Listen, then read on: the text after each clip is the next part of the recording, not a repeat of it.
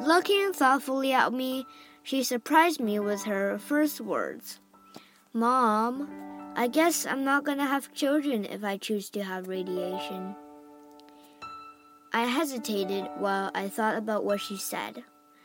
Well, sweetheart, if you choose not to have radiation, the treatments may not be enough to cure you, according to what the doctor said. Is there truly a choice? We're talking about your life.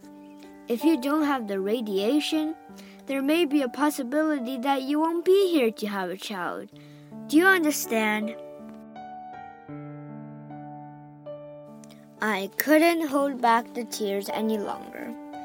I couldn't believe that I was telling my sweet child she had to choose infertility. I reached out to hug her. We held tight to each other. I guess you're right, Mom. She sounded pensive and lost in thought. It's decided then. You're gonna be okay, sweetheart. I'll find you the best doctor. I promise. Do you still want to go straight home?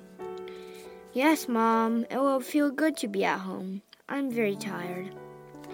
I'll begin searching for your new doctor right away. Tes was quiet again as I drove. I held her hand most of the way home, and she held on tight. At least we said the words out loud.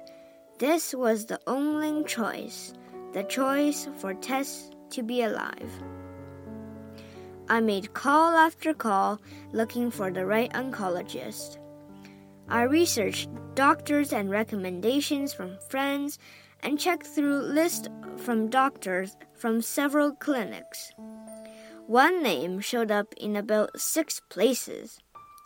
I finally knew whom to contact to help Tes. He was everything I hoped he'd be. His rapport with Tes was immediate. He listened as she spoke, and he spoke directly to her. I was there just to sign papers. I knew she trusted him the first time they were together. I was so relieved. Their relationship was a major step.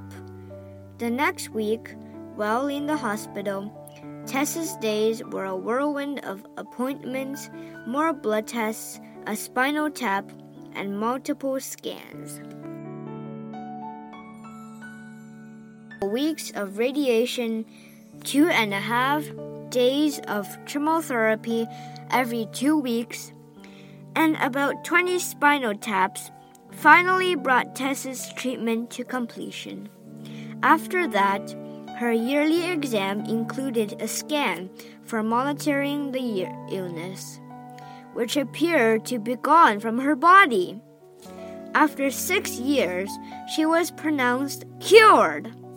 The important choice made that day in the park gave Tes the chance to live. During these years, Tes enjoyed the luxury of time to graduate from high school and move on to get educated at a local community college, eventually meeting a young man. They became serious in their relationship. She loved him. When he joined the Marines, she followed him to live in North Carolina near the military base. Tes lived happily, experiencing joy in the everyday, in the life that she had been given by choosing radiation years before. Then, one day, my phone rang. I heard Tes's melodic voice. Hi, Mom. I have news. I'm going to have a baby.